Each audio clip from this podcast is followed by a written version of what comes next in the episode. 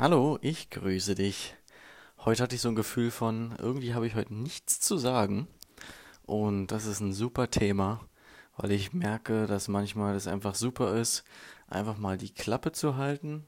Muss ich überall meine Meinung dazugeben, meinen Senf dazugeben.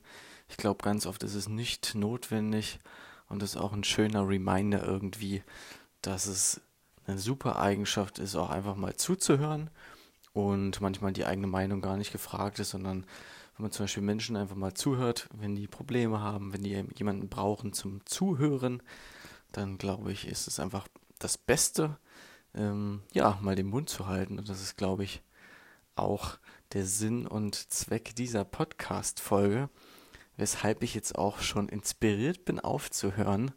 Und ja, vielleicht hast du auch so Momente, wo du merkst, okay, eigentlich muss ich jetzt gar nichts sagen es ist alles soweit gut. Ich muss nicht meine Meinung teilen und komme vielleicht sogar weiter, wenn ich einfach mal nichts sage und schweige.